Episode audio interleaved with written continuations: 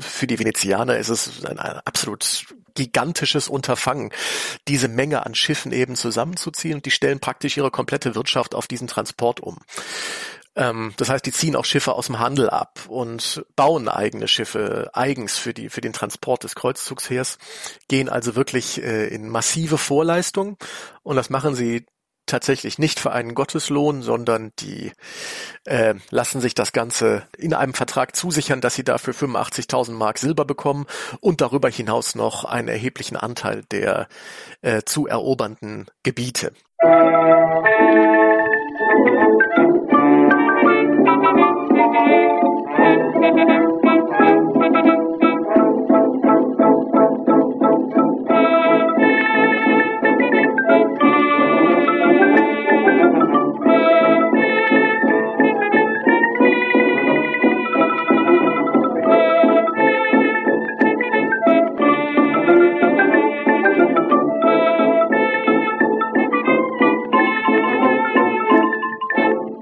Es geht wieder auf Kreuzzug bei Geschichte Europas. Mit dabei sind Dr. Alexander Berner, den ihr unter anderem aus den Folgen zu den ersten drei Kreuzzügen kennt, und Günter Fuchs, der sowohl hier als auch in seinem eigenen Podcast Anno Mundi über die Geschichte des Byzantinischen Reichs sprach und spricht. Der vierte Kreuzzug ist berühmt-berüchtigt, weil hier letztendlich Konstantinopel, die Hauptstadt Ostroms, von den westeuropäischen Kreuzfahrern erobert wurde. Wie es dazu kam, stellen unsere beiden Experten aus den verschiedenen Blickwinkeln der Beteiligten. Ganz besonders möchte ich hier auf die in den Shownotes verlinkten verwandten Episoden hinweisen. Sollten in Zukunft weitere Folgen dazukommen, wird die Liste natürlich auch aktualisiert werden. Ebenso ist dort Günthers Podcast und die Plattform geschichtspodcasts.de, bei der wir beide Mitglied sind, zu finden. Ein letzter Hinweis noch, dieser Podcast erscheint auf Spotify und als RSS-Feed. Damit aber auch schon genug der Vorrede. Ich wünsche euch viel Spaß und neue Erkenntnisse beim Anhören der Folge. Meine erste Frage richtete sich an Günther. Ich hatte ihn gebeten, zu erklären, in welchem Zustand sich das Byzantinische Reich zu Beginn des 13. Jahrhunderts befand. Das Byzantinische Reich äh, erlebte vom Ende des 11. Jahrhunderts bis zum späten 12. Jahrhundert eine innenpolitisch relativ stabile Zeit. Es regierten die Kaiser aus der Dynastie der Komnenen, also der bekannte Alexios I., dessen Sohn Johannes II. und dann sein Sohn Manuel I. Um das Herrschaftsgebiet stabil zu halten, war aber ein großes diplomatisches Geschick notwendig, denn das Byzantinische Reich war von vielen unterschiedlichen Nachbarn umgeben. Wir haben im Osten die muslimischen Herrschaften, insbesondere das Sultanat der Rum, der Rum-Seldschuken mit Sitz in Ikonion, dem heutigen Konya. Dann in der Levante natürlich die Kreuzfahrerstaaten. In Konstantinopel war man immer sehr unzufrieden, dass diese Gebiete, die äh, im Zuge des ersten Kreuzzugs erobert worden sind, dass die nicht wie vereinbart dem Kaiser übergeben wurden, sondern dass dort eigene Herrschaftsbereiche entstanden. Ähm, doch bemühte man sich, zum Beispiel durch Geldzahlungen, durch Heiratsbündnisse, zumindest die formelle Oberhoheit über die Kreuzfahrerstaaten zu erlangen, was zeitweise beim Königreich Jerusalem geklappt hat und auch beim Fürstentum Antiochia, das eine Zeit lang gegenüber Konstantinopel Vasallenstatus hatte. Auch in Richtung Westen gab es natürlich diplomatische Kontakte zum Papst in Rom oder zum römisch-deutschen Herrscher, wobei das Verhältnis zu diesen äh, immer etwas schwankte, mal, mal was besser, mal schlechter. Und was ganz wichtig für die weitere Entwicklung von Byzanz war, die Bedeutung der italienischen Seerepubliken nahm zu. Da ist als erstes Venedig zu nennen.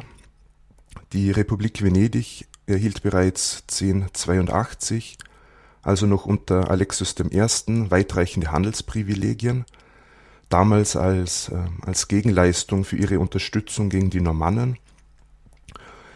Mm, dadurch wurden venezianische Händler vom sogenannten Commercion, also von der Handelssteuer befreit, und sie erhielten eigene Viertel in Konstantinopel zugewiesen, entlang des Goldenen Horns.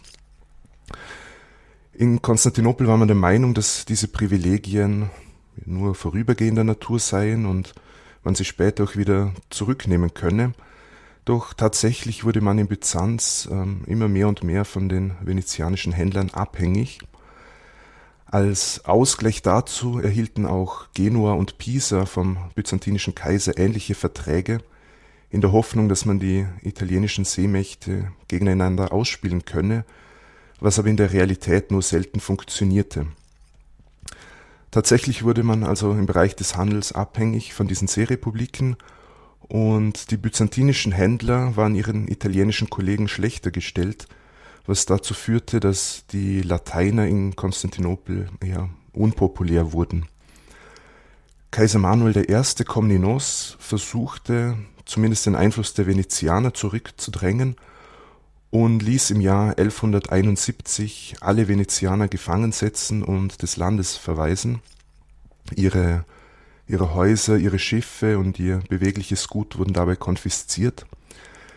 Eine unmittelbare Strafaktion der Venezianer scheiterte zwar, aber in den kommenden Jahren prägte natürlich die Forderung nach Entschädigung und nach Rückgabe der, der Handelsprivilegien die venezianische Außenpolitik.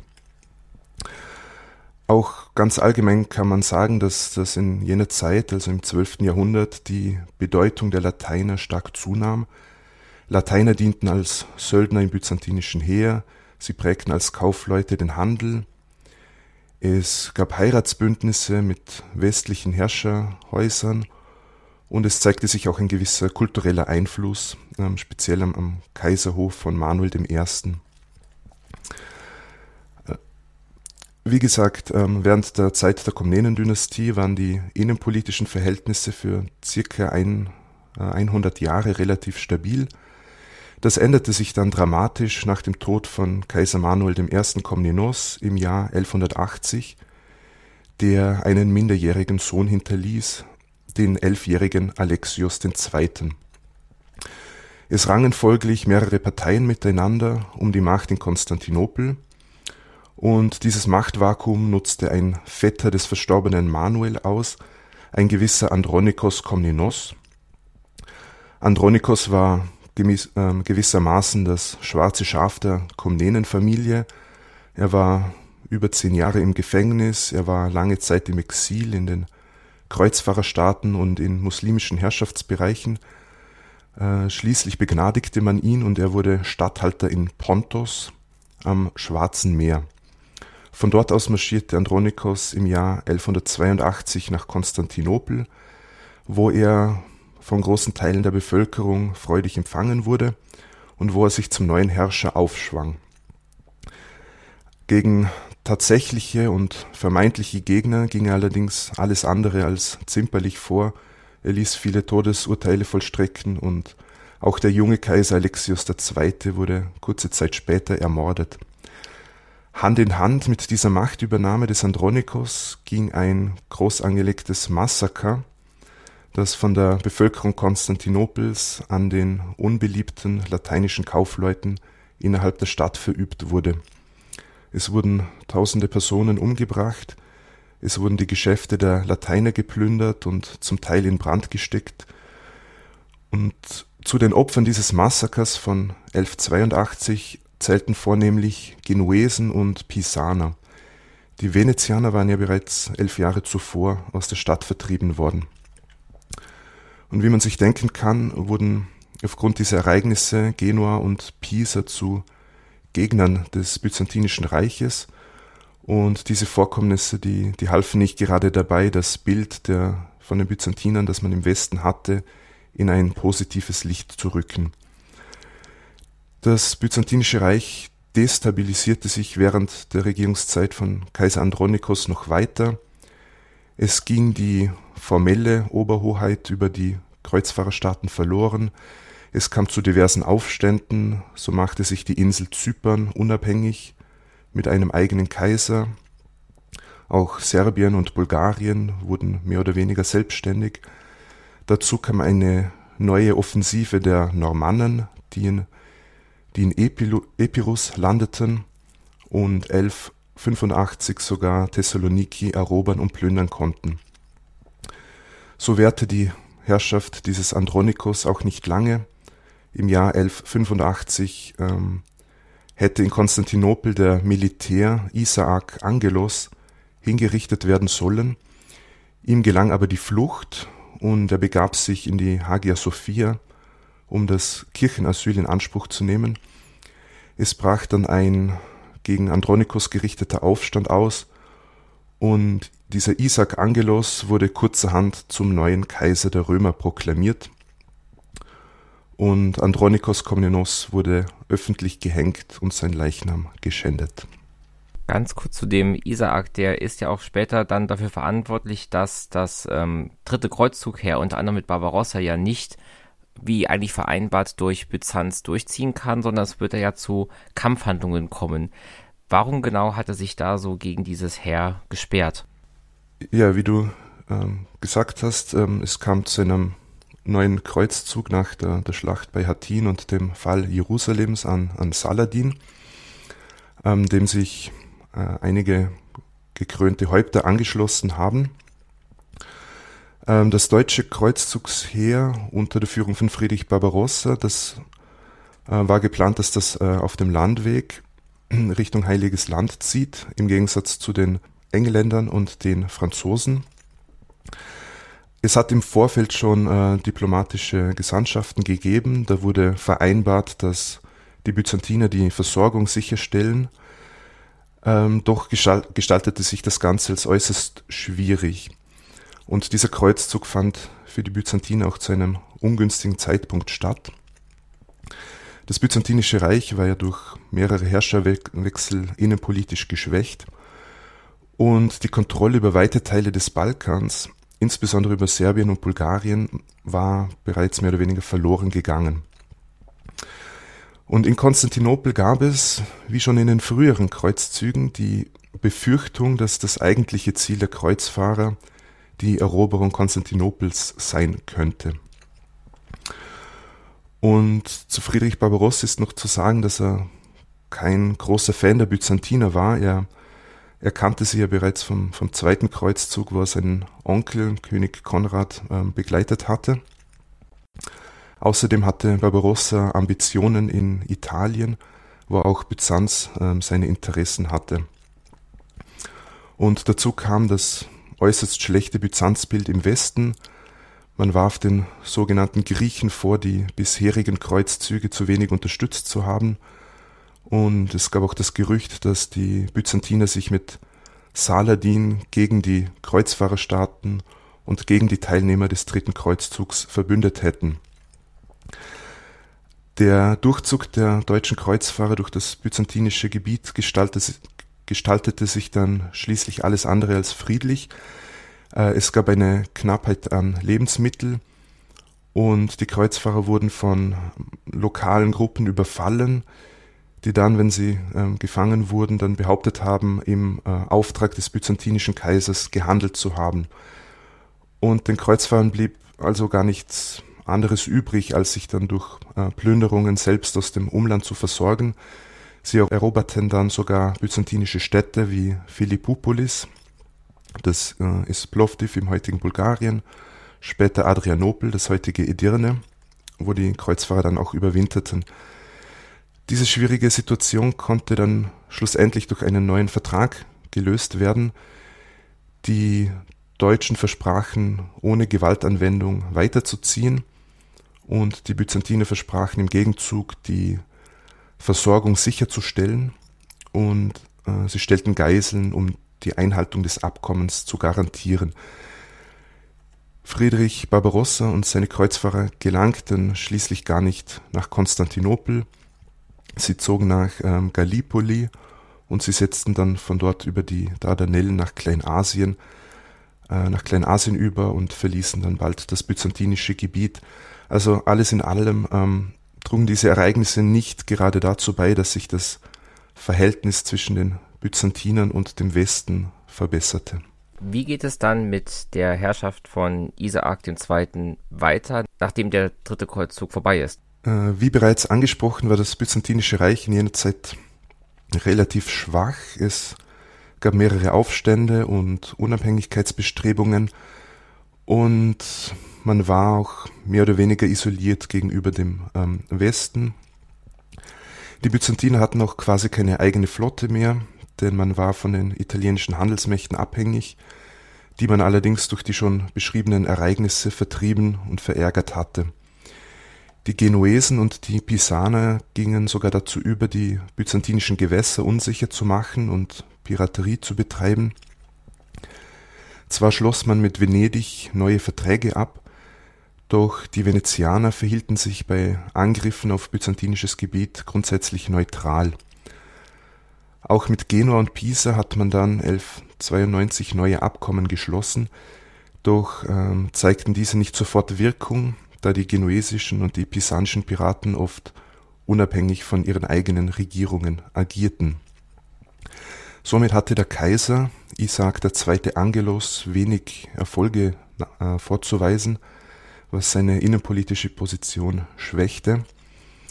Als Isaak im Jahr 1195 auf einem Jagdausflug war, nutzte dies sein Bruder Alexius III. aus und er übernahm die Herrschaft. Isaak äh, wurde nach, nach seiner Rückkehr in die Hauptstadt geblendet und in den Kerker gesperrt.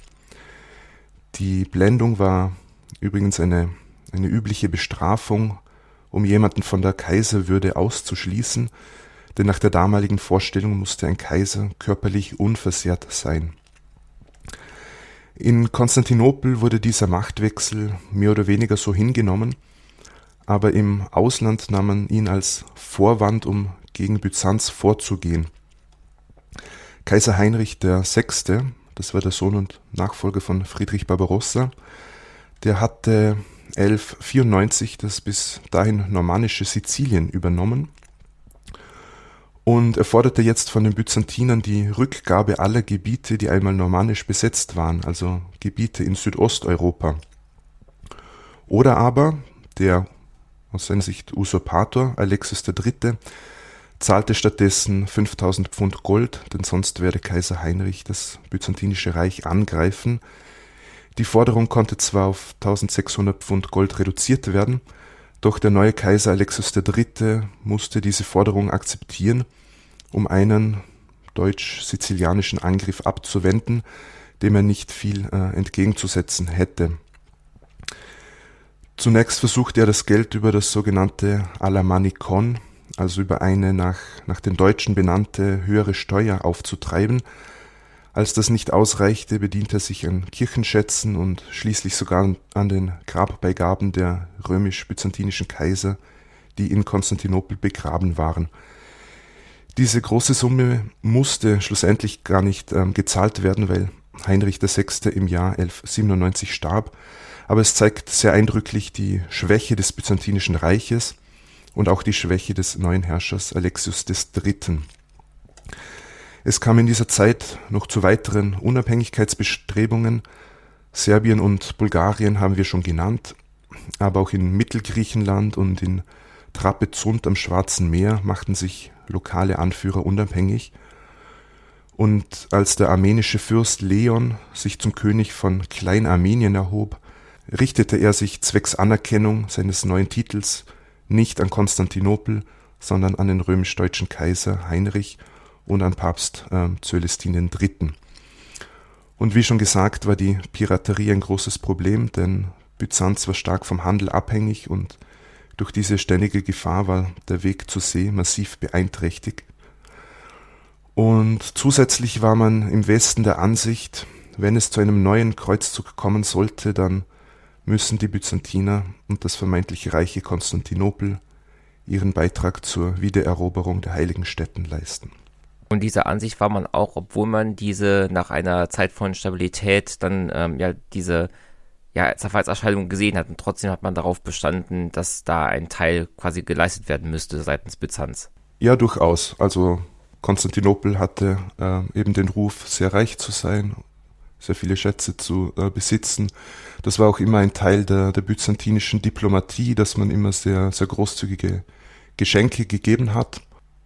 Also man war eben der Meinung im Westen, dass die Byzantiner sich beteiligen sollten, ähm, sei es finanziell, sei es auch durch eigene Soldaten. Okay, dann nach diesem Überblick über Byzanz machen wir das gleiche dann doch mal für die Kreuzfahrerstaaten beziehungsweise für Westeuropa eben mit Blick Richtung sogenanntes Heiliges Land. Herr Werner, wie waren die Kreuzfahrerstaaten nach dem dritten Kreuzzug, der ja dann 1192 endete, aufgestellt? Tja, die Kreuzfahrerherrschaften waren äh, gerettet, aber mehr auch nicht. Und zwar als äh, mehr oder weniger Rumpfterritorien, die sich entlang der östlichen Küste des Mittelmeers ähm, abzeichneten. Ähm, wir haben bereits in der Folge zum, zum dritten Kreuzzug ähm, herausgearbeitet, was passiert ist. Also nach der schrecklichen, für die Lateiner schrecklichen Schlacht bei Hattin 1187, bei der Saladin im Grunde das komplette stehende Heer der Kreuzfahrerherrschaften und der geistlichen Ritterorden, die man da bitte nicht vergessen sollte, weil sie im Grunde das, das die größten Kontingente gestellt haben, äh, vernichtet hat rollt Saladin im Grunde ein weitgehend militärisch entblößtes ähm, christliches Herrschafts-, also lateinisch-christliches Herrschaftsgebiet auf, bis auf einige wenige Burgen und bis auf einige wenige stark befestigte Städte. Ähm, dem dritten Kreuzzug, Herr Fuchs hat das gerade schon gesagt, der zum Teil eben auch gar nicht im Heiligen Land ankommt, dessen größte Kontingente im Heiligen Land nicht ankommen, allen voran nämlich das aus dem Römisch-Deutschen Reich unter Führung von Barbarossa. Barbarossa stirbt im Fluss Salef im Göksü. Ähm, diese äh, ja, Kreuzfahrerheere unter Richard Löwenherz, unter König Philipp von Frankreich und, und andere kleinere Kontingente, die schaffen es dann, ähm, ja, die Muslime so weit zurückzudrängen, Saladin an einen militärischen Punkt zu bringen, wo er selbst sieht, okay, ich, ich, äh, es, ist, es ist nicht mehr weiter äh, reasonable sozusagen, äh, mein, mein Heer hier unter Waffen zu halten. Es ist viel zu teuer. Ich schaffe es nicht, die Christen mit dem Kreuzzugsheer im, im Land tatsächlich vollkommen ins Mittelmeer zu werfen. Ich lasse mich auf einen Waffenstillstand ein. Und dieser Waffenstillstand ähm, der geschlossen wird, garantiert letztlich das Überleben der Kreuzfahrerherrschaften im Heiligen Land als Rumpfherrschaften, wie gesagt, an der Küste überwiegend. Ähm, das hat mehrere Folgen. Zum einen ist es ähm, für die Kreuzfahrerherrschaften ganz schwierig, ihre eigene innere Verfassung auf dieser Basis aufrechtzuerhalten. Äh, ein relativ ähm, ja, strikt organisiertes Lehnswesen hat in den Kreuzfahrerherrschaften geherrscht, heißt also, der König von Jerusalem vergibt Lehen an ähm, Adelige die dann ihrerseits möglicherweise wiederum ähm, Unterlehen ähm, vergeben. Dazu braucht man aber nun mal Land. Und dieses Land war nunmehr nicht vorhanden. Das heißt, äh, diese Wirtschaft, das Wirtschaftssystem, die, die innere Verfasstheit der Kreuzfahrerherrschaften kann auf dieser Basis nicht aufrechterhalten werden, weil einfach kein Land da ist. Und äh, auf der anderen Seite hängt man noch mehr als sonst äh, am Tropf des Westens. Das heißt, man ist praktisch ausschließlich über See, über das Mittelmeer mit Nachschub zu versorgen und ist davon vollkommen abhängig. Im Grunde hängt über den Kreuzfahrerherrschaften nach dem Waffenstillstand immer so ein Damoklesschwert, ähm, weil sie tatsächlich ähm, aus eigener Kraft heraus nicht mehr überlebensfähig sind. Ähm, der Waffenstillstand wird allerdings gehalten und nach und nach kommt es zu einer gewissen Erholung der Kreuzfahrerherrschaften. Da spielt dann der ein oder andere militärische Erfolg eine Rolle nach dem Ablauf der Waffenstillstands. Ähm, Dauer. Das spielt äh, aber vor allen Dingen, und ich denke, das ist der Hauptgrund, die Uneinigkeit innerhalb der äh, muslimischen Welt eine Rolle die sich einfach nicht, nicht einig sind, was nur mit den Lateinern passieren soll. Und äh, die haben dann auch irgendwann ganz andere Sorgen als eben die äh, Lateiner, die wie gesagt nichts, also die werden zwar in der in der äh, bestimmter Propaganda werden sie immer wieder so als Stachel im Fleisch be bezeichnet äh, innerhalb der muslimischen Chronistik und innerhalb der muslimischen Propaganda, aber sie sind nur ein sehr sehr kleiner Stachel und es gibt eben ganz andere Probleme, die ähm, deutlich wichtiger sind für die nun herrschende Dynastie der Ayyubiden und diese Ayyubiden sind eben die Nachfahren Saladins. Ähm, die sich die Herrschaft über weite Teile der muslimischen Welt im Nahen und Mittleren Osten aufgeteilt haben, aber sich selbst eben häufig spinnefeind sind und mit Streitigkeiten untereinander beschäftigt sind. Im Grunde ein ähnliches Bild, was sich da zeitigt, wie vor Beginn des ersten Kreuzzugs, der dessen Erfolg äh, auch maßgeblich dadurch begünstigt worden ist, dass die muslimische Welt eben uneinig war. Und diese beinahe schon traditionelle Uneinigkeit der muslimischen Welt gewährleistet dann letztlich auch das, das Überleben dieser Rumpfherrschaften ähm, der Kreuzfahrer in der Levante.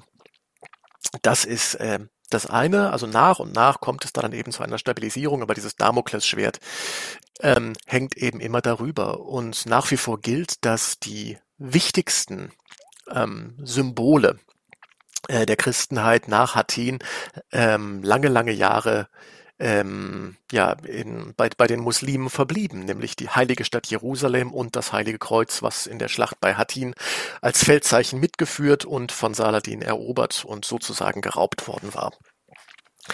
Ähm, und dieser Punkt ist genau das, was im Westen für eine anhaltende Kreuzzugsbegeisterung eben führt. Nach wie vor ist die heilige Stadt Jerusalem und das Heilige Kreuz ähm, in der Gewalt der Muslime und das ist so das zentrale Movens, was eben die ähm, ja, äh, hauptamtliche Institution der, der, der Kreuzzugs ähm, Predigt im, im Westen, nämlich den, das römische Papsttum, motiviert immer wieder darauf hinzuweisen und auch ähm, mit aller Kraft zum Kreuzzug zu trommeln, aufzurufen.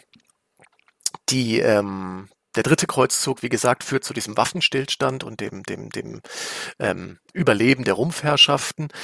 Äh, Heinrich der Sechste plant einen großen Kreuzzug, nachdem er sich in Sizilien äh, und unter Italien äh, etabliert hat als als Herrscher. Genau das übrigens, was die Päpste immer so fürchterlich, ähm, also wo sie so schrecklich Angst vorgehabt haben, die äh, Unio Regni ad Imperium, also die Vereinigung des Königreichs Sizilien zum Reich unter einer Krone, das hat Heinrich eben ähm, gewährleistet und damit einen, einen äh, ja, massiven Machtblock, äh, wirtschaftlich, politisch, militärischen Machtblock geschaffen, mit dem er nicht nur Konstantinopel ähm, erfolgreich hat bedrohen können, wie wir gerade gehört haben, sondern ähm, dessen, dessen Macht er eben auch geplant hat einzusetzen im Zusammenhang eines Kreuzzugs. Er sieht sich da selbst tatsächlich in eschatologisch, in heilsgeschichtlichen Zusammenhängen, also man kann das ganz gut sehen äh, in der ja, offiziösen Geschichtsschreibung, die Petrus von Eboli äh, eben verfasst, wo er ähm, schreibt, dass der Kaiser Heinrich einst auf dem Throne Salomos sitzen werde.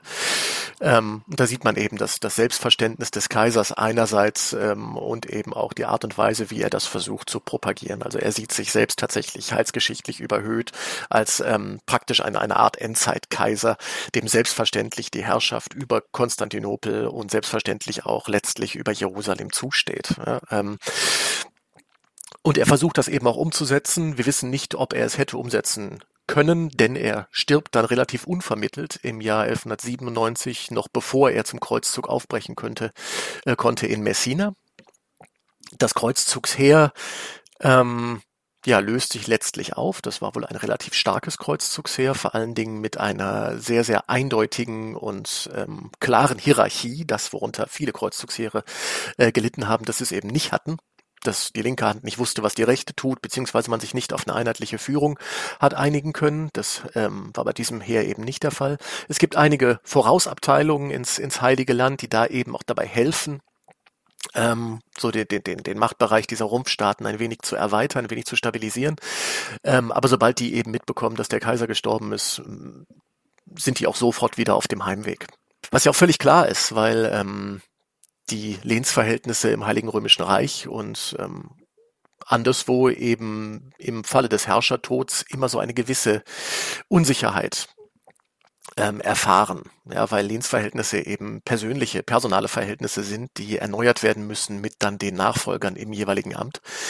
Ähm, und wenn das nicht passiert, ist die Gültigkeit von bestimmten Besitztiteln eben immer so ein bisschen in Frage gestellt. Und das gilt für die äh, Großkopferten, für die Großen äh, des Reichs stets zu verhindern. Denn die planen eben nicht im Heiligen Land zu bleiben, sondern die sehen den Kreuzzug und das ist hier ähm, ja mit, mit fortschreitender Zeit immer deutlicher zu sehen. Die sehen den Kreuzzug nicht als Möglichkeit der persönlichen Bereicherung. Die sehen den Kreuzzug nicht als Möglichkeit, äh, im Heiligen Land eine, ein neues Leben einzufangen. Nein, nein, die, die ähm, sehen das Ganze tatsächlich als geistlichen Dienst, ja, beziehungsweise als geistlichen Verdienst, der eben dann letztlich äh, mit einer Art Ablass belohnt wird.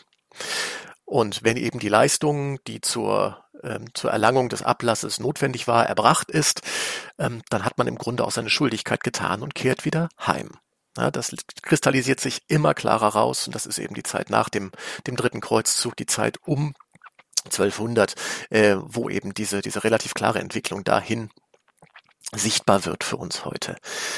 Ähm, der Tod des Kaisers geht äh, oder wird gefolgt, ähm, ähm, nicht ganz ein Jahr später, von ähm, einem neuen Papst. Also Zölestin äh, der Dritte stirbt ebenfalls und ähm, dessen Nachfolger ist Papst Innozenz der Dritte. Und Innozenz der Dritte gilt in der Rückschau als einer der größten mittelalterlichen Päpste überhaupt. Ähm, er gilt als juristisch versiert, als Juristenpapst und er ist auch ein glühender Verfechter der äh, Kreuzzugsidee. Und eine seiner ersten äh, Amtshandlungen im Jahr 1198 bereits ähm, ist die ist der Aufruf zu einem erneuten Kreuzzug. Und ähm, da richtet er sich eben relativ gezielt an französische und italienische ähm, Räume. Ähm, das hängt damit zu tun, hängt, damit äh, zusammen, dass im Deutschen Reich der deutsche Thronstreit ausgebrochen ist nach dem Tod des äh, Kaisers Heinrich. Und äh, man wusste überhaupt nicht, wer sich da wohl durchsetzen äh, würde, so dass äh, sich eben der der deutsche höhere Adel und auch der niedere Adel sich kaum bereit gefunden hat, ähm, diesem Aufruf Innozenz des Dritten aus dem Jahr 1198 Folge zu leisten. Da können wir gerne später noch drüber sprechen, wenn sich dann beispielsweise die Frage ergibt, warum gab es denn nicht genug Teilnehmer des vierten Kreuzzugs? Der deutsche Tonstaat spielte eine ganz wesentliche Rolle. Ähm, ja, ähm, Dennoch, die ähm, Predigt äh, äh, Fulco von Neuilly ist dann so der, der, der wesentliche Prediger des äh, vierten Kreuzzugs, ähm, fällt in den Ge ähm, Gebieten, die ich gerade genannt habe, also im französischen Bereich, im äh, besonders norditalienischen Bereich, durchaus auf fruchtbaren Boden. Und es gibt dann diverse ähm, ja, Hochadelige, die dann eben bereit sind, das Kreuz zu nehmen. Ganz gezielt diesmal nicht die Könige, die eben tatsächlich auch, also Innozenz hat da einen relativ klaren Blick drauf, momentan andere Probleme haben, als am Kreuzzug teilzunehmen. Äh, es ist eben im Grunde die, der Adel eine Ebene drunter. Das ist Heinrich von der ähm, Champagne, nee, Theobald von der Champagne, Entschuldigung, äh, Theobald von der Champagne. Dann sind das so Leute wie Balduin von Flandern und Hennegau, ähm, das sind Hugo von Saint-Paul, das ist Bonifaz von Montserrat in äh, Norditalien. Das sind alles höchstadelige äh, Herren, die ihrerseits oder familiär bedingt ähm, bereits auf eine Kreuzzugstradition zurückblicken können. Äh, das ist tatsächlich ganz spannend. Ähm, die Grafen von Flandern sind seit jeher begeisterte Kreuzfahrer. Ähm, äh, genauso die äh, Grafen von der Champagne. Wenn man sich die äh, Markgrafen von Montferrat mal anguckt, dann ähm, sieht man, dass beispielsweise Konrad von äh, Montferrat Titularkönig von Jerusalem war. Ähm, und dass ähm, Balduin von Montferrat als Balduin Fünfte tatsächlich auch König von Jerusalem war. Also Bonifaz reiht sich da ebenfalls auch in eine ganz, ganz starke Kreuzzugstradition ein, äh, ganz neben den äh, ohnehin vorhandenen dynastischen Verbindungen ins, ähm, in, in, ins Königreich Jerusalem, in die Kreuzfahrerherrschaften. Ähm, ein Raum, in dem der Kreuzzug, der vierte Kreuzzug dann ebenfalls auf starke Resonanz trifft, ist natürlich Venedig. Ähm, aber vielleicht kommen wir da in einem ja, Spezialunterkapitel nochmal drauf zu sprechen, weshalb ich da ähm, jetzt gar nicht so sehr drauf abheben möchte. Also die, der Kreuzzugsmotor läuft, auch wenn eben die letzten Kreuzzüge ähm, nicht unbedingt von Erfolg gekrönt waren, aber die äh, Idee des Kreuzzugs und die ähm, die, die Lust am Kreuzzug teilzunehmen ist im lateinischen Adel, hier Deutschland einmal ausgenommen, das Deutsche Reich einmal ausgenommen, absolut vorhanden äh, und hat nichts von seiner Attraktivität eingebüßt. Dieser Kreuzzugsaufruf unterscheidet sich ja in zwei Dingen dann jetzt von den vorherigen. Erstmal waren es nicht mehrere Jahrzehnte zwischen den beiden Kreuzzügen, sondern der dritte war ja gerade erst ein paar Jahre her, als Innozenz zum Kreuzzug aufruft. Und dann aufgrund des Konflikts mit Byzanz, wir haben es eben gehört, ist auch der übliche Weg, nämlich eben über den Balkan, über Konstantinopel, durch Kleinasien versperrt. Wie wollen jetzt die Kreuzfahrer nach Jerusalem beziehungsweise an ihr Ziel kommen? Ja, die, ähm, also zunächst einmal Innozenz löst sich tatsächlich von dem anlassgebundenen Aufruf. Ne, das ist ähm, ähm, tatsächlich eine, eine Veränderung. Es braucht keinen Verlust von irgendwas. Ja, wie beim zweiten Kreuzzug der Verlust Edessas, beim dritten Kreuzzug der Verlust Jerusalems des Heiligen Kreuzes, braucht's für Innozenz nicht. Der ruft Kraft seiner, seiner päpstlichen Autorität zum Kreuzzug auf. Und das genügt vollkommen. Also kein konkreter Anlass. Das ist schon mal etwas, etwas anderes. Ähm, und äh, tatsächlich, der ähm, Landweg spielt keine große Rolle mehr. Tatsächlich hat sich Innozenz mit seinen Beratern bereits ähm, recht bald nach, nach Amtsübernahme zusammengesetzt und überlegt, wie man denn tatsächlich dieses Kreuzzugsunterfangen zu einem äh, erfolgreichen Abschluss äh, bringen kann. Und ähm, gerade eben die Diplomaten der, der Seerepubliken, Genua, Pisa, Venedig, auch andere, sprechen sich stark dafür aus, hier eben die ja, lateinische Überlegenheit zu See auszuspielen und ähm, tatsächlich einen, den Seeweg einzuschlagen. Ähm, das ist relativ schnell gegessen im Sinne von, man, man stimmt dem recht schnell zu. Ähm, so schließt sich unmittelbar die Frage an, wie, wie bewerkstelligen wir das? Aber tatsächlich geht, gehen dann eben die Gedanken auch noch weiter. Äh, also die Idee ist dann eben ganz punktuell mit einer großen Flotte Truppen anzulanden und von dort dann eben ähm, die Herrschaften des Heiligen Landes zu unterstützen. Aber auch da stellt sich die Frage, wo machen wir das? Und dann kommt man eben zu dem interessanten Schluss in einer, einer, Art ähm, ja, geheimen Zusatzprotokoll, wenn man so möchte, ähm, dass dieser Kreuzzug tatsächlich nicht direkt nach Jerusalem führen soll, sondern tatsächlich das Ziel Ägypten halten soll, äh, erhalten soll, wo man eben die äh, Machtbasis der Ayubiden äh, ausgemacht zu haben glaubt äh, und dann eben die äh, Logik verfolgt, wenn ich den, die Machtbasis der wichtigsten muslimischen äh, Dynastie in diesem Raum eben erobere, vernichte, dann kann ich von da aus relativ einfach Jerusalem erobern und halten. Das ist eben der Gedankengang der Lateiner zu diesem Zeitpunkt. Ähm, das versucht man aber weitgehend äh, geheim zu halten, weil man eben die ähm, Ayubiden auf dem falschen Fuß äh, erwischen möchte, weil eben das traditionelle Ziel der Kreuzzüge bislang immer Jerusalem war und selbstverständlich die äh, Muslime mit einem äh, Angriff auf die heilige Stadt der Christen rechnen und eben nicht ähm, nach, nach Ägypten schauen. Ähm, ja, das ist erstmal so das das geheime Zusatzprotokoll, von dem aber eben wirklich nur die, die ähm, absolute Führungsriege ganz offenbar weiß. Und ähm, man ja, macht sich dann eben daran herauszuarbeiten, ähm, wie man denn diesen Plan in irgendeiner Form umsetzen könnte. Und dazu ähm, schicken die Anführer dieses Kreuzzugsunternehmens und auch ähm, der Papst schicken Diplomaten aus in die verschiedenen Seerepubliken. Das sind nämlich eben diejenigen Institutionen, die dann überhaupt diese, diese Menge an, an Schiffen, an Wasserfahrzeugen zur Verfügung stellen könnten, um dieses riesige Kreuzzugsheer ähm, tatsächlich rüberzuschiffen. Und man einigt sich letztlich mit der Republik Venedig unter der Führung des Dogen Enrico Dandolo ähm, darauf ein Heer von 33.000 plus minus ähm, Soldaten zu verschiffen, plus etwa 5000 Pferde. Und die ähm, äh, Venezianer lassen sich darauf eben ein. Und das ist so, für die Venezianer ist es ein, ein absolut gigantisches Unterfangen, diese Menge an Schiffen eben zusammenzuziehen. Und die stellen praktisch ihre komplette Wirtschaft auf diesen Transport um.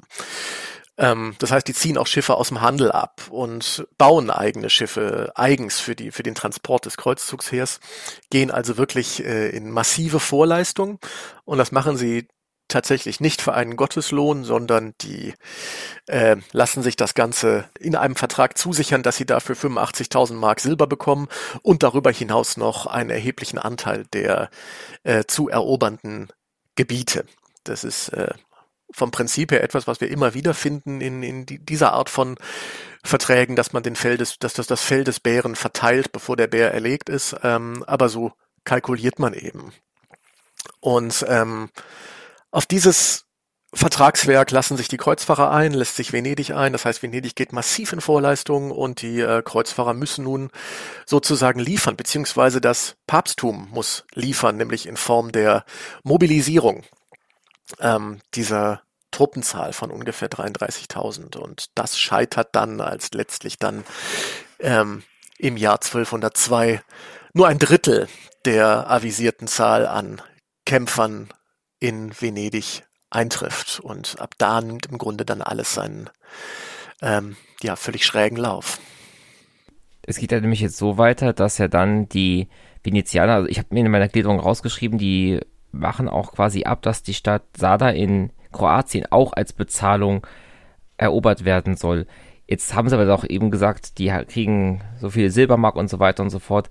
Warum jetzt noch diese zusätzliche Bezahlung? Warum noch diese Stadt dabei? Naja, das ist vertraglich zugesichertes Geld, was selbstverständlich die Kreuzfahrer äh, höchst selbst mitbringen müssen. Äh, und in dem Moment, wo eben 1202 klar wird und nie im Leben werden das 33.000 äh, Kreuzfahrer. Äh, da werden dann auch, wird auch den, Venezianern klar, dass das nie im Leben 85.000 Silbermark werden, ähm, die sie da bekommen. Und ähm, entsprechend ist da eine große Differenz in der Kasse. Und diese Differenz muss eben, wie gesagt, die Venezianer haben ihre komplette Wirtschaft auf diesen Kreuzzug umgestellt. ähm, äh, und entsprechend muss dann jetzt ein, also aus venezianischer Perspektive, ein Gegenwert erbracht werden, der in irgendeiner Form diese Differenz äh, auffüllen kann. Und ein Anfang ist eben dann ähm, der venezianische Plan, ähm, das äh, kroatisch-ungarische Zadar, das einst zu Venedig gehört hat, zu erobern und wieder die venezianische Herrschaft zu unterstellen. Äh, und das ist im Grunde bereits der Sündenfall des Kreuzzugs, denn ähm, äh, es ist eben so, dass äh, Zadar, eine Stadt an der äh, dalmatischen Küste, äh, tatsächlich römisch-katholisch beherrscht wird. Der, das Königreich Kroatien, äh, Ungarn, Herrscher ist da der, der König Imre gerade oder Emmerich, ähm, ist römischer Katholik. Und ähm, als Innozenz von diesem Plan Wind bekommt, schickt er sofort Brandbriefe. Leute, nein, nein, nein, nein, nein, tut das nicht. Ähm, und jeder, der sich an diesem dieser Belagerung beteiligt, wird Stantepede exkommuniziert. Aber diese Briefe werden abgefangen von den Kreuzzugsführern, um auf diese Weise eben ähm, das Unternehmen an und für sich zu retten. Denn ähm, wenn also die, die Kreuzzugsführer, Bonifaz, äh, Theobald, Balduin etc., die überlegen, okay, wenn wir das jetzt nicht machen, werden wir nicht übergesetzt mit unseren Truppen. Das heißt, der Kreuzzug wird ein totaler Rohrkrepierer. Also muss ich jetzt hier zwischen zwei Übeln wählen. Und dann wählt man eben das Geringere und erobert dann letztlich Zadar, wobei hier auch schon zu sehen ist, dass ähm, zwar die Briefe des Papstes äh, Innozenz abgefangen werden, dass aber viele, viele Kreuzfahrer erkennen, was da passiert, äh, dass man nämlich im Grunde seine, seine Mitchristen und nicht nur Mitchristen, sondern eben auch noch der gleichen Denomination ähm, attackiert im Rahmen eines Kreuzzugs, so dass sich äh, viele, viele Kreuzfahrer diesen Kampfhandlungen vollkommen enthalten. Ähm, bereits zu diesem Zeitpunkt brechen viele ihre Zelte ab und kehren in die Heimat zurück und sehen, dass das Ganze unter keinem guten Stern steht. Äh, aber die, die wichtigsten bleiben eben bei der Stange und wollen dieses Unternehmen auf Biegen und Brechen auf jeden Fall ähm, auf die Schienen setzen, beziehungsweise ähm, in dem Fall eben in die Boote setzen äh, um es zu einem zu einem Abschluss zu bringen. Naja, nach der ähm, erfolgreichen und sehr, sehr baldigen, ich glaube, es dauert irgendwie zwei Wochen, ähm, Eroberung von Zada und äh, Übergabe der, der, der Stadt an, an Venedig, erklärt sich Venedig dann eben bereit, die ähm, Boote zur Verfügung zu stellen. Ähm, es werden noch einige Sicherheitsverträge ähm, abgeschlossen, die dann eben ähm, diese 85.000 tatsächlich in irgendeiner Form subsumieren und dann eben auf beispielsweise noch zu machende Beute umlegen. Und das wiederum wird dann spannend, wenn es um ähm, die Plünderung Konstantinopels 1204 geht. Und wie es jetzt zu dieser Plünderung von Konstantinopel geht, müssen wir uns jetzt anschauen. Günther, nämlich nach Zada kommt auf einmal Alexios Angelos. Äh, wie erstmal kommt er dahin und was wird dann mit ihm dort besprochen? Ja, der, der abgesetzte und geblendete Kaiser Isaak, der hatte einen Sohn namens Alexios Angelos und diesem gelang 1201 die Flucht aus Konstantinopel und er begab sich zu seinem Schwager, dem deutschen König Philipp von Schwaben.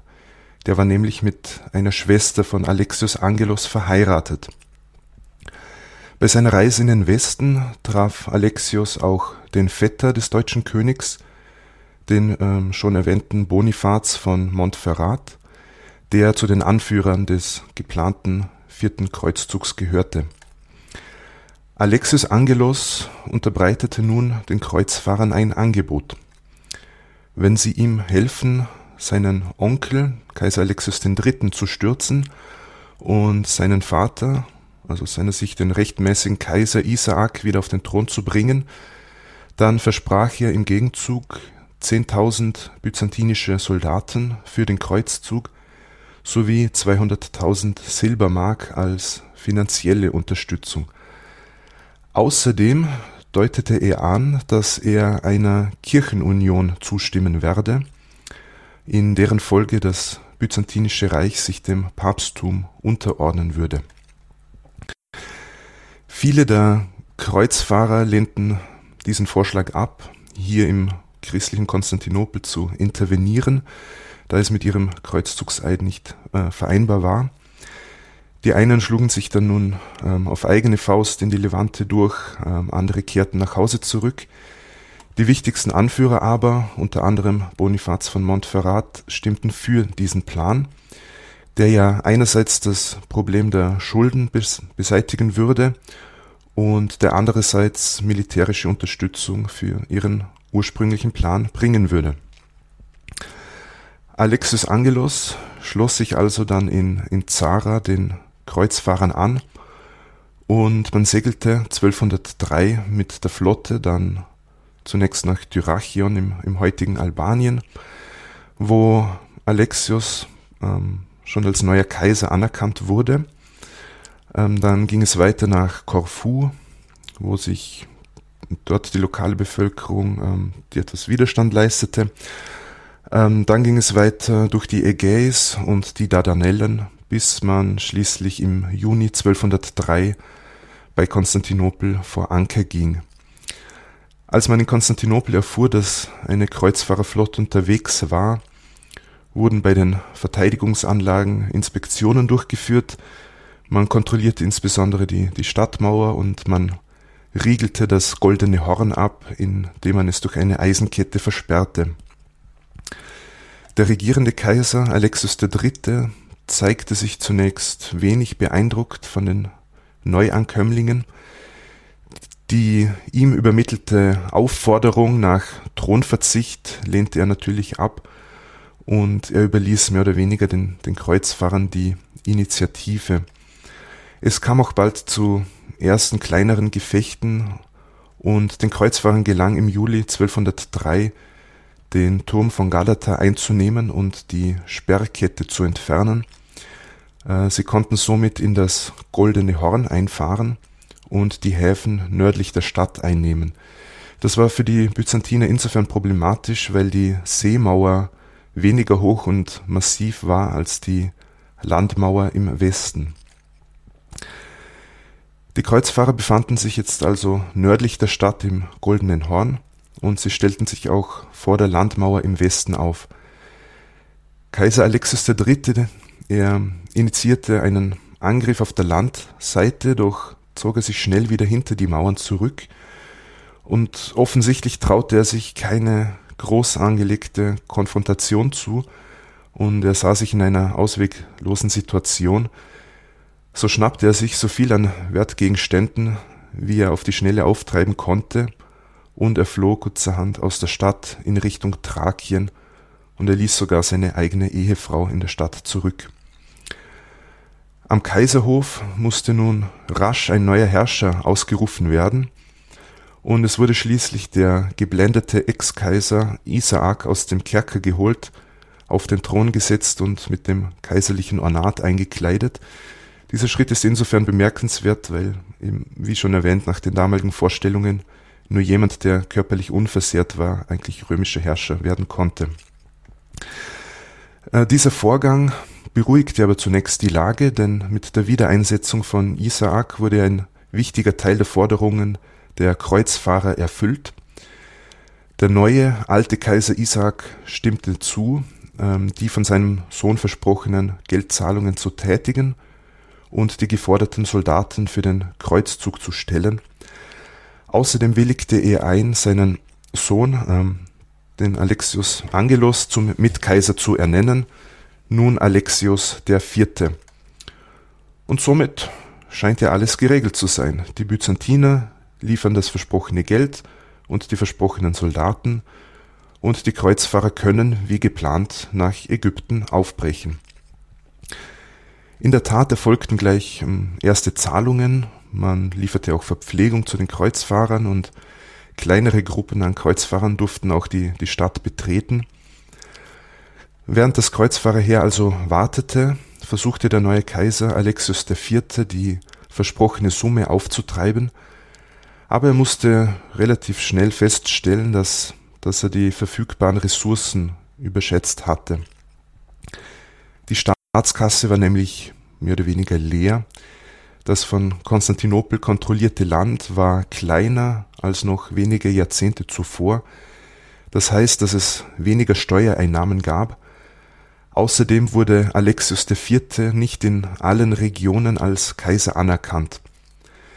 Diesem blieb jetzt also nichts anderes übrig, als sich an den Kirchenschätzen zu bedienen, um damit neue Münzen prägen zu können. Durch dieses Vorgehen stieg äh, natürlich bei der Stadtbevölkerung der Unmut, einerseits gegen den Kaiser, aber natürlich auch ähm, gegen den Kreuz, äh, gegenüber den Kreuzfahrern, und es kam zu gelegentlichen Zusammenstößen zwischen der lokalen Bevölkerung und den, den Kreuzfahrern in der Stadt. Und auf der anderen Seite wurden natürlich auch die Kreuzfahrer immer ungeduldiger. Je länger sie warten mussten. Äh, und dazu kam, dass langsam der Winter nahte und an einen raschen Aufbruch nach Ägypten natürlich gar nicht mehr zu denken war. So kam es im Winter 1203, 1204 zu einer neuen Welle der Gewalt. Die Kreuzfahrer plünderten Kirchen, die außerhalb der Stadt lagen, Innerhalb der Stadt kam es zu Gewalt gegen äh, lateinische Kaufleute, deren Quartiere geplündert wurden und ähm, die dann natürlich zu den, den äh, zu den Kreuzfahrern flohen. Und es gab sogar Versuche, die venezianischen Schiffen mit Brandern anzuzünden. Kaiser Alexios IV. war jetzt also ähm, bei beiden Seiten in Ungnade gefallen. Bei der eigenen Bevölkerung wegen der hohen Steuern und wegen der Plünderung der Kirchen und bei den Kreuzfahrern, weil er das Versprochene nicht lieferte. So kam es dann im Januar 1204 zu einer Rebellion in Konstantinopel. Alexios IV. wurde abgesetzt und bald darauf getötet und auch sein Vater Isaak II. verstarb bald. Es konnte sich jetzt ein gewisser Alexios Dukas Murtzouphlos durchsetzen, über dessen Herkunft ähm, relativ wenig bekannt ist. Er war aber wohl so etwas wie der Wortführer der antilateinischen Opposition und dieser Alexios Murtzouphlos erlangte nun als Alexios V. die Kaiserwürde. Die Situation war nun derart verfahren, dass es ja keine wirklich realistische Chance mehr auf eine friedliche Lösung gab. Der neue Kaiser verweigerte nämlich ähm, jede weitere Zahlung. Er schloss die Stadttore für die Kreuzfahrer und er forderte sie zum Abzug auf. Und ich nehme mal ganz stark an, dass die Kreuzfahrer dieser Aufforderung nicht nachgekommen sind. Im Grunde, Herr Fuchs, haben Sie ja schon schon schon ähm, auf auf alle äh, Faktoren hingewiesen. Also die Kreuzfahrer ähm, stehen jetzt vor der vor der Situation, dass im Grunde die die Vertragspartner, mit denen sie diese ähm, Verträge abgeschlossen haben, ähm, entweder tot sind oder nicht vor Ort oder deren Verbleib ungeklärt ist.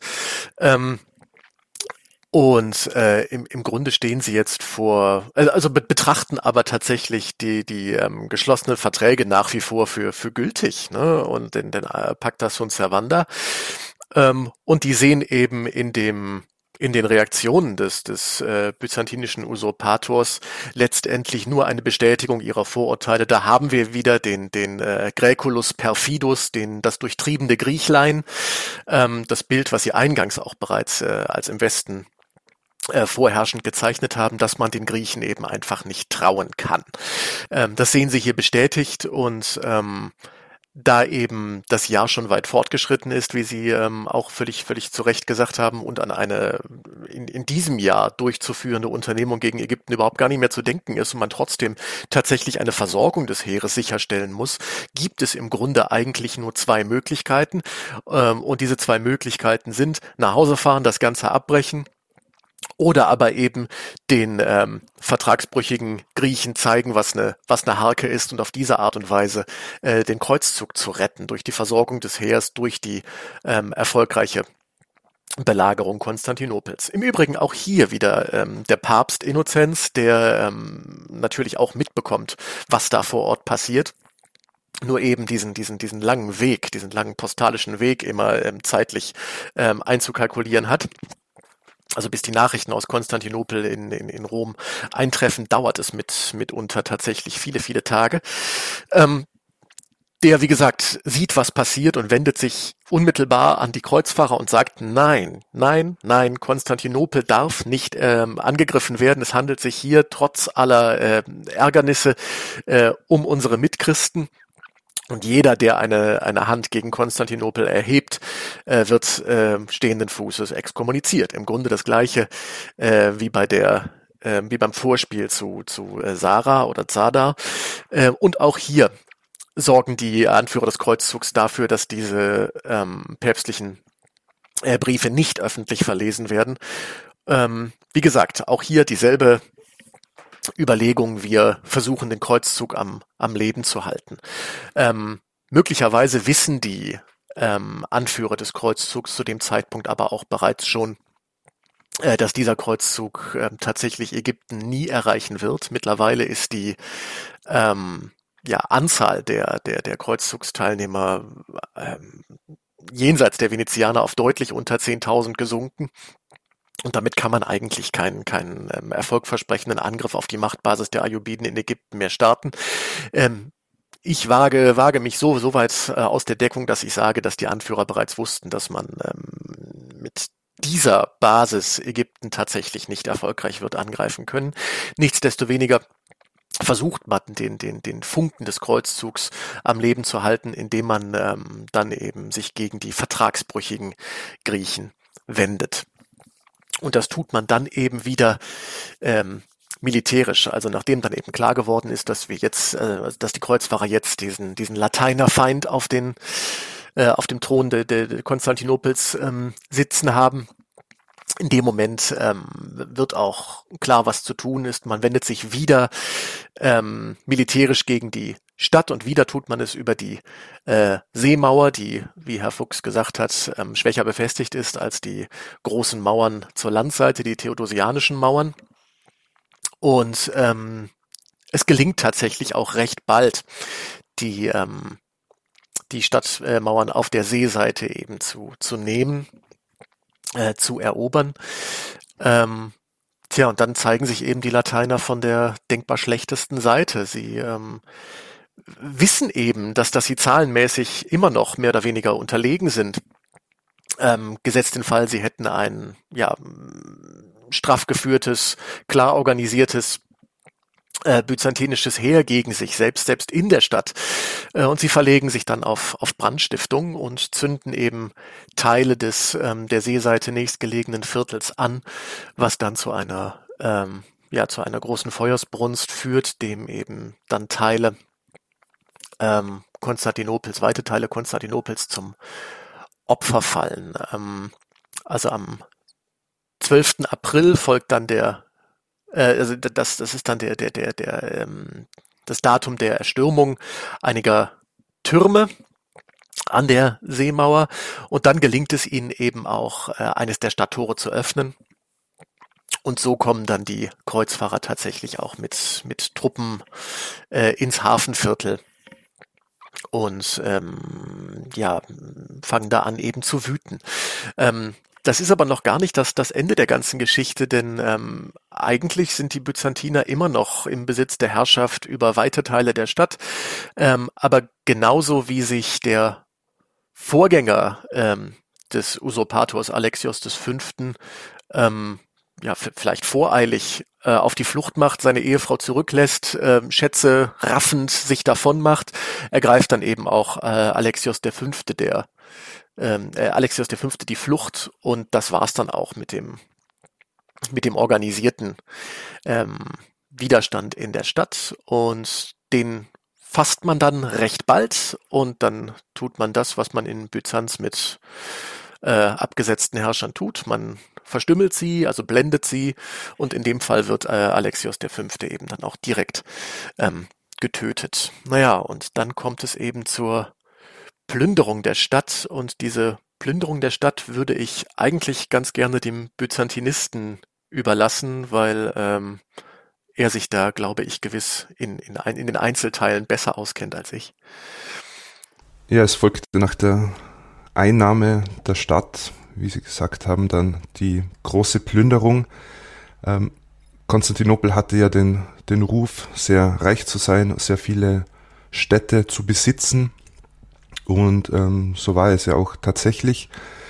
Ähm, die Kreuzfahrer haben sich dann aufgemacht ähm, und haben sich an den diversen äh, Kirchen bedient. Ähm, es wurden Kirchenschätze äh, mitgenommen, ähm, teilweise eingeschmolzen. Ähm, ganz bekannt, was dann den Weg in den Westen ge gefunden hat, das sind die, äh, die Bronzepferde, die jetzt ähm, in Venedig stehen, beim Markusdom. Die waren ursprünglich äh, in Konstantinopel.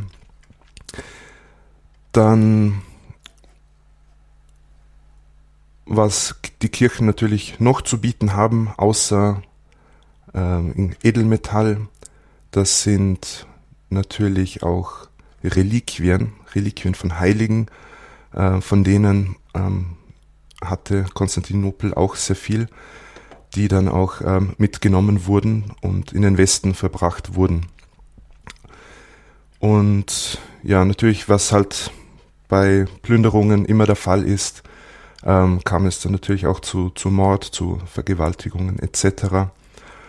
Und ja, man kann sich vorstellen, dass sich die, die Stadt dadurch äh, sehr stark ähm, verändert hat, dass das die Stadt sehr stark dann geprägt hat, diese Plünderung und diese ähm, Ausbeutung dieser Stadt. Vielleicht zu den äh, Reliquien noch, noch ein Wort. Ähm, Im deutschen Sprachraum ist vielleicht das bekannteste ursprünglich byzantinische Stück, ähm, die Limburger Staurothek, also die sich heute im Domschatz von, von Limburg befindet und ein ähm, Splitter des Wahren Kreuzes enthalten soll. Das ist ein, ein unfassbar prächtiges äh, Stück. Eine, also eine Staurothek ist ein besonderes äh, Reliqu Reliquiar in, in Kreuzesform. Und ähm, das ist eben über Umwege ähm, aus Konstantinopel im Zusammenhang mit der Plünderung 1204 dann im Limburger Domschatz gelandet. Aber es gibt unzählige Stücke, die, die nachweisbar aus der Plünderung Konstantinopels in den Westen gelandet sind. Das ist eine regelrechte Reliquienschwemme, die dort eben stattfindet. Was ich ja noch interessant fand, das hattest du in der allerersten Folge, die wir gemacht haben, Günther erzählt, das ist jetzt auch das erste von nur drei Malen in der gesamten byzantinischen Geschichte, wo Konstantinopel erobert wird, wo diese Mauer überwunden werden kann.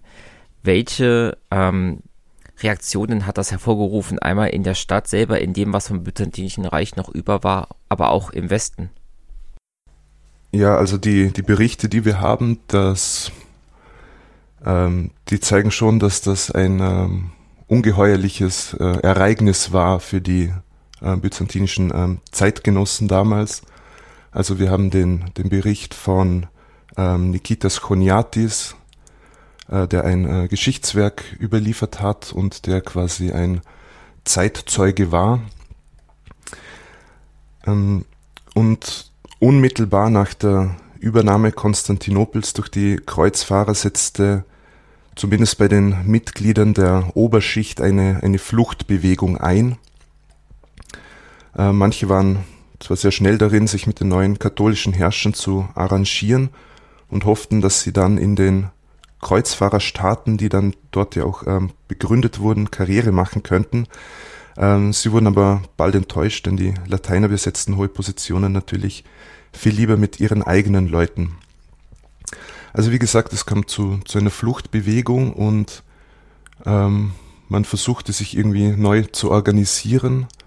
Also die hohe Adelige, ähm, die aus Konstantinopel geflohen sind, haben sich dann in anderen Städten, wie zum Beispiel in, in Nikäa, in Nicea, ähm, dann dort quasi versucht, eine äh, Gegenherrschaft dann zu begründen, nach dem Vorbild von Konstantinopel. Aber ich glaube, zu den, ähm, zu den Folgen des, des vierten Kreuzzuges müssen wir jetzt eh kommen, was jetzt für neue, ähm, neue Staaten, für neue Herrschaftsgebiete in diesem Bereich des ehemaligen Byzantinischen Reiches entstanden sind. Das auf jeden Fall, aber ich glaube, es ist erstmal wichtig auch festzuhalten, der vierte Kreuzzug endet ja jetzt quasi hier mit der Einnahme Konstantinopel. Also die Weiterfahrt nach Ägypten oder gar ins Heilige Land ist ja jetzt überhaupt gar kein Thema mehr, oder sehe ich das falsch? Genau, das ist im Grunde kein Thema mehr. Ähm, das, äh, also deutlich sichtbar wird das in der äh, Reaktion des, des Königs von Jerusalem, Amalrich II. Was der macht, ist äh, unmittelbar seinen Waffenstillstandsvertrag mit Al-Adil, also dem, dem ähm, Sultan der, der, der Ayyubiden, zu verlängern. Also der kriegt mit, Konstantinopel ist erobert, der weiß, was das im Grunde für eine also e Epochengrenze mehr oder weniger ist. Ähm, und der weiß auch, dass die Lateiner jetzt dort eben ähm, jede Menge zu tun haben und überhaupt gar nicht die, die, die Kraft und die Gelegenheit haben, weiter nach, nach Ägypten beziehungsweise ins Heilige Land zu ziehen. Ähm, und der verlängert wirklich, sobald er davon Kenne bekommt, äh, unmittelbar seinen Vertrag, seinen Waffenstillstandsvertrag mit, mit dem Sultan um weitere sechs Jahre. Ähm, also auch ganz interessant, der, der wäre eigentlich 1204 abgelaufen, der Vertrag so dass der Kreuzzug da wunderbar gepasst hätte. Da sieht man eben auch, wie das alles so ineinander greift, die Vertragswerke. Das ist durchaus gezielt, nicht zufällig. Ähm, aber der König von Jerusalem sieht eben, das wird nichts mehr und verlängert um umgehend seinen Waffenstillstandsvertrag mit, mit Al-Adil. Ähm, nachdem eben die äh, Stadt Konstantinopel erobert worden ist, bildet sich ähm, ja ein, ein Gremium aus den führenden äh, Kreuzfahrern und eben Repräsentanten der Republik Venedig, um eben jetzt aufzuteilen, was man erobert hat. Und man einigt sich darauf, dass das äh, lateinische Kaiserreich Konstantinopel ein Wahlkaiserreich sein soll. Heißt also, dass der äh, Kaiser gewählt wird. Ähm, und zwar dieses Gremium setzt sich paritätisch zusammen aus sechs Abgesandten der, der Kreuzfahrer und sechs Abgesandten der äh, Serenissima. Äh, und die Partei, die den Kaiser stellt, die, ähm, also die andere Partei soll dann äh, komplementär den Patriarchen von Konstantinopel stellen, so dass man da so eine Art Gleichgewicht ähm, herstellen kann. Ähm, neben dem lateinischen Kaiserreich ähm, wird dann recht bald das Königreich Thessaloniki äh, gegründet dass ähm, ja, da, da kommen wir vielleicht gleich später noch zu. Ähm, weitere wichtige ähm, Herrschaften, die dann entstehen, lateinische Herrschaften, ist dann das Fürstentum äh, Achaia auf der äh, auf, auf dem Peloponnes. Ähm, auch das Herzogtum Athen ähm, entsteht. Und äh, wichtig ist eben, dass äh, Venedig insbesondere ähm, die Inseln äh, im östlichen Mittelmeerraum, also Kreta, Rhodos, äh, Kefalonia, Euboa, Negroponte, Korfu und so weiter zugesprochen bekommt, so dass ähm, Venedig äh, im Grunde eine absolut beherrschende Position in, in diesem maritimen Raum einnehmen kann. Ähm, die Wahl äh, des neuen Kaisers fällt letztlich auf Balduin von Flandern. Das Ganze läuft auch nicht äh, konfliktfrei innerhalb der Kreuzfahrer ab. Ähm, Bonifaz von Montserrat hätte sehr, sehr gerne äh, sich die, die Kaiserkrone auf den Kopf setzen lassen, ist aber letztlich eben gescheitert und wird mit dem Königreich Thessaloniki äh, abgefunden. Und im Grunde beginnt sobald eben dann diese, diese Posten verteilt sind, ähm, der Konkurrenzkampf untereinander. Das heißt, Bonifaz versucht den, den Lehnseid äh, gegenüber äh, Balduin äh, zu vermeiden, versucht ihm aus dem Weg zu gehen.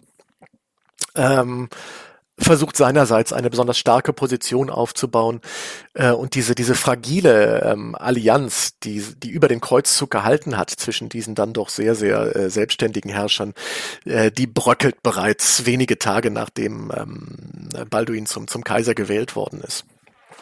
Und das ist halt etwas, was sich die Lateiner überhaupt gar nicht leisten können, denn äh, im Vergleich zu der beherrschten Bevölkerung bilden sie eine verschwindend kleine Minderheit.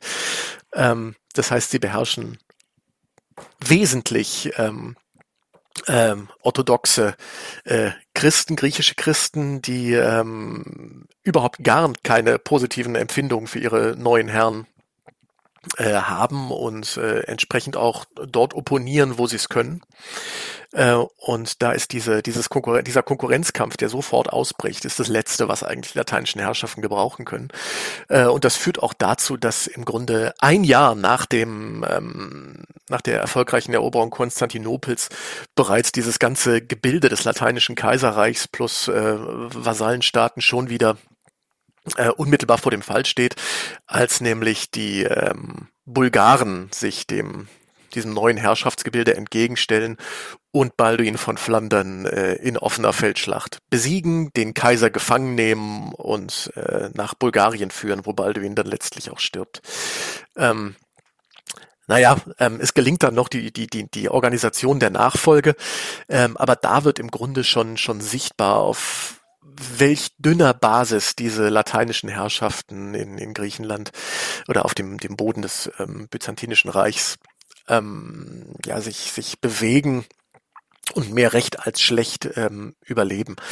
Ähm, man ist tatsächlich mehr oder weniger von, von Feinden umgeben, Bulgarien im, im Norden und, und Osten, das äh, Despotat Epirus, einer dieser, dieser byzantinischen Nachfolge, Staaten, Nachfolgeherrschaften ähm, im Osten, ähm, das Kaiserreich von, von Nikea im, im Westen. Ähm, das, das Schwarzmeer äh, wird nicht von den Lateinern kontrolliert. Auch das, das äh, äh, Ionische Meer ist eben problematisch, weil eben die Byzantiner und die Venezianer nun auch miteinander im Konflikt liegen. Alles nicht einfach. Äh, die äh, Rumseldschucken machen Ärger auch wenn da dieser, dieser, dieser Puffer des, des Reichs von, von Ikea noch dazwischen liegt.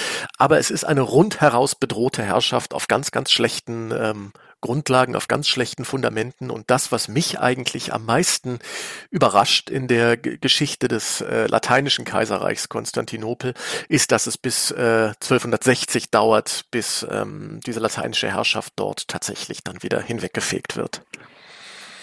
Günther, dann vielleicht deinen Erklärungsansatz. Warum braucht es 60 Jahre fast, bis sich Byzanz davon erholt? Na, erstes, äh, erstens muss einmal das Ganze irgendwie organisiert werden. Also wie Herr Berner bereits ausgeführt hat, teilten sich die Lateiner das Gebiet des römisch-byzantinischen Reiches auf.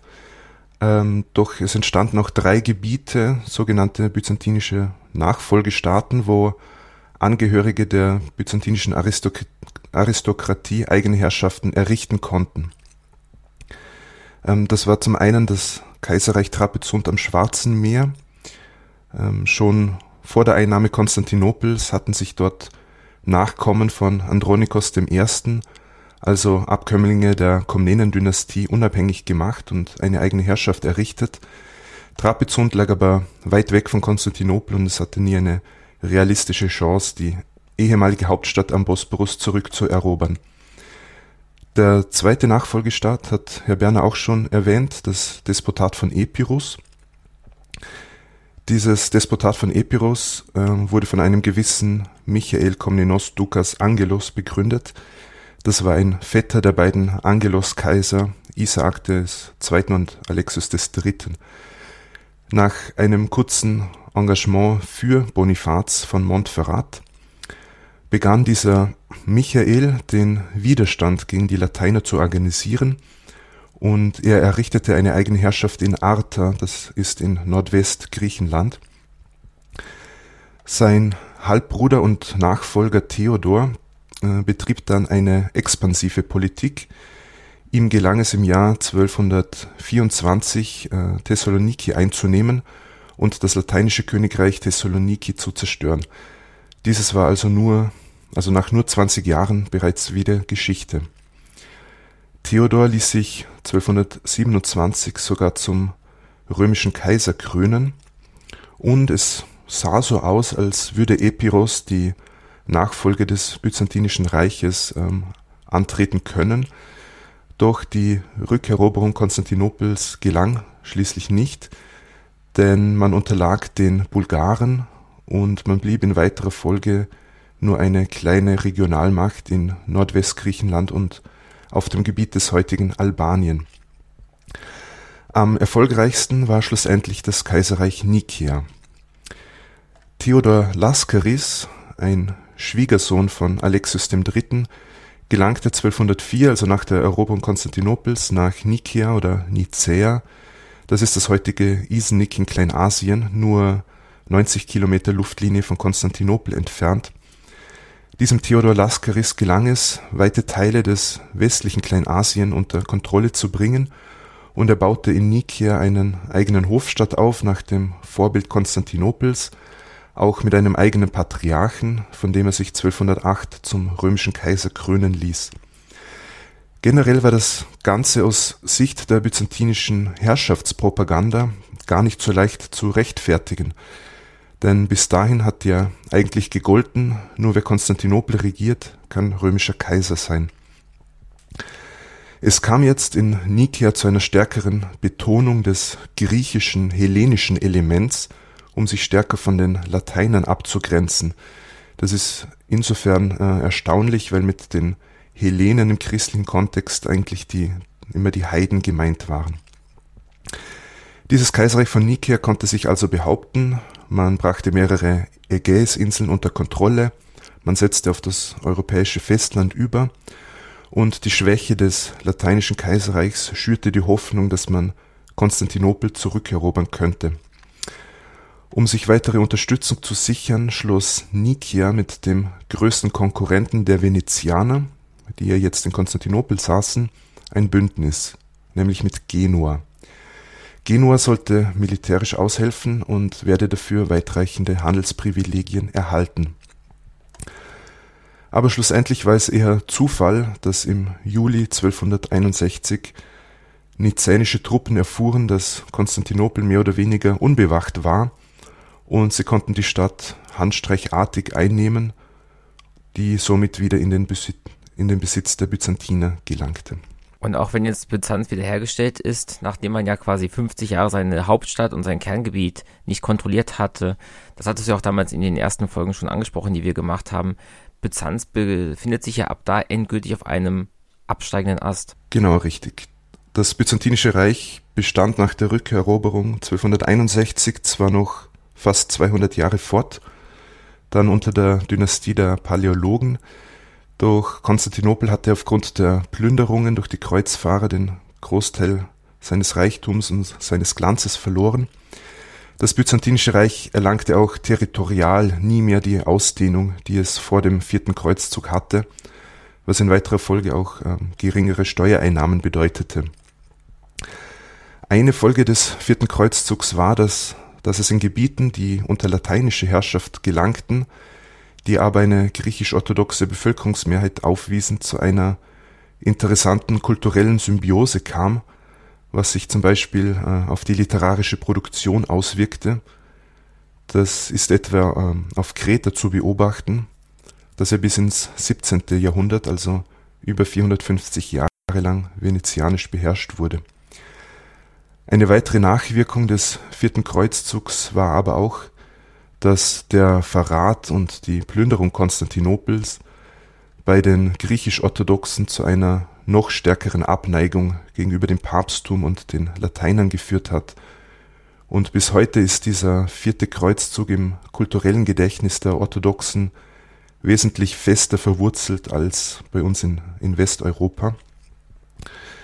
Diese Abneigung führte dazu, dass auf politischer Ebene verhandelte Bündnisse mit dem Papst die eine Kirchenunion vorsahen, von vornherein zum Scheitern verurteilt waren, weil die Bevölkerung Konstantinopels sich nicht dem alten Rom und somit den Lateinern unterordnen wollte. Und es war übrigens erst vor 20 Jahren, im Jahr 2001, dass sich Papst Johannes Paul II. bei einem Besuch in Athen offiziell für den vierten Kreuzzug entschuldigt hatte. Und 2004, also 800 Jahre nach der Plünderung Konstantinopels, wurden Teile von damals geraubten Reliquien zweier bedeutender Kirchenväter zurückerstattet. Okay, das ist jetzt die Reaktion des damaligen Papstes. Was war denn die Reaktion von Innozenz III., der das damals in die Wege geleitet hatte? Ja, Innozenz war äh, völlig entsetzt. Und ähm, ja, wie gesagt, er macht im Grunde die, ähm, die Ankündigung wahr und äh, exkommuniziert alle, die sich an dieser ähm, ja, an diesem Unding im Grunde, dem Kreuzzug gegen Christen, äh, beteiligt haben. Aber äh, er muss ja auch dann irgendwann mit den Realitäten umgehen, so dass er ähm, dann tatsächlich äh, ja alsbald wieder in einen normalen Modus operandi mit äh, den beteiligten Adeligen diesem Kreuzzug wechseln muss. Ähm, nichtsdestoweniger haben unter äh, seinem Episkopat die lateinischen Herrschaften ähm, keine fürchterlich große Rolle gespielt, also die, die lateinischen Herrschaften auf byzantinischem ähm, Gebiet. Ähm, denn er bleibt im Grunde dabei, dass er ähm, den Kreuzzug ins, ins Heilige Land weiter befördern möchte. Ähm, wobei er ähm, dann tatsächlich durch den deutschen Thronstreit stark absorbiert wird, denn das ist eben ein äh, der Konflikt, ähm, der mit dazu äh, beigetragen hat, dass von vornherein der der Kreuzzug, der vierte Kreuzzug unter keinem guten Stern stand, weil eben diese politischen Auseinandersetzungen, die sich, die sich dann zu einem Bürgerkrieg auswachsen, mehr oder weniger zu einer Reihe von Bürgerkriegen im Reich, eben wesentliche Ressourcen vom Kreuzzug fernhält, der äh, Konflikt zwischen Staufern und Welfen um die Nachfolge äh, Kaiser Heinrichs des Sechsten, Philipp von Schwaben, der auch schon bereits genannt worden ist, ähm, spielte eine wesentliche Rolle. Otto der äh, Vierte aus der äh, aus dem Geschlecht der Welfen spielt eine wesentliche Rolle und letztlich dann auch Friedrich der Zweite, Stupor Mundi, der sich dann eben am Ende durchsetzen wird. Äh, aber das ist eben eine ähm, Geschichte, die vom für das Papsttum von von elementarer Wichtigkeit ist, weil es eben ähm, durch die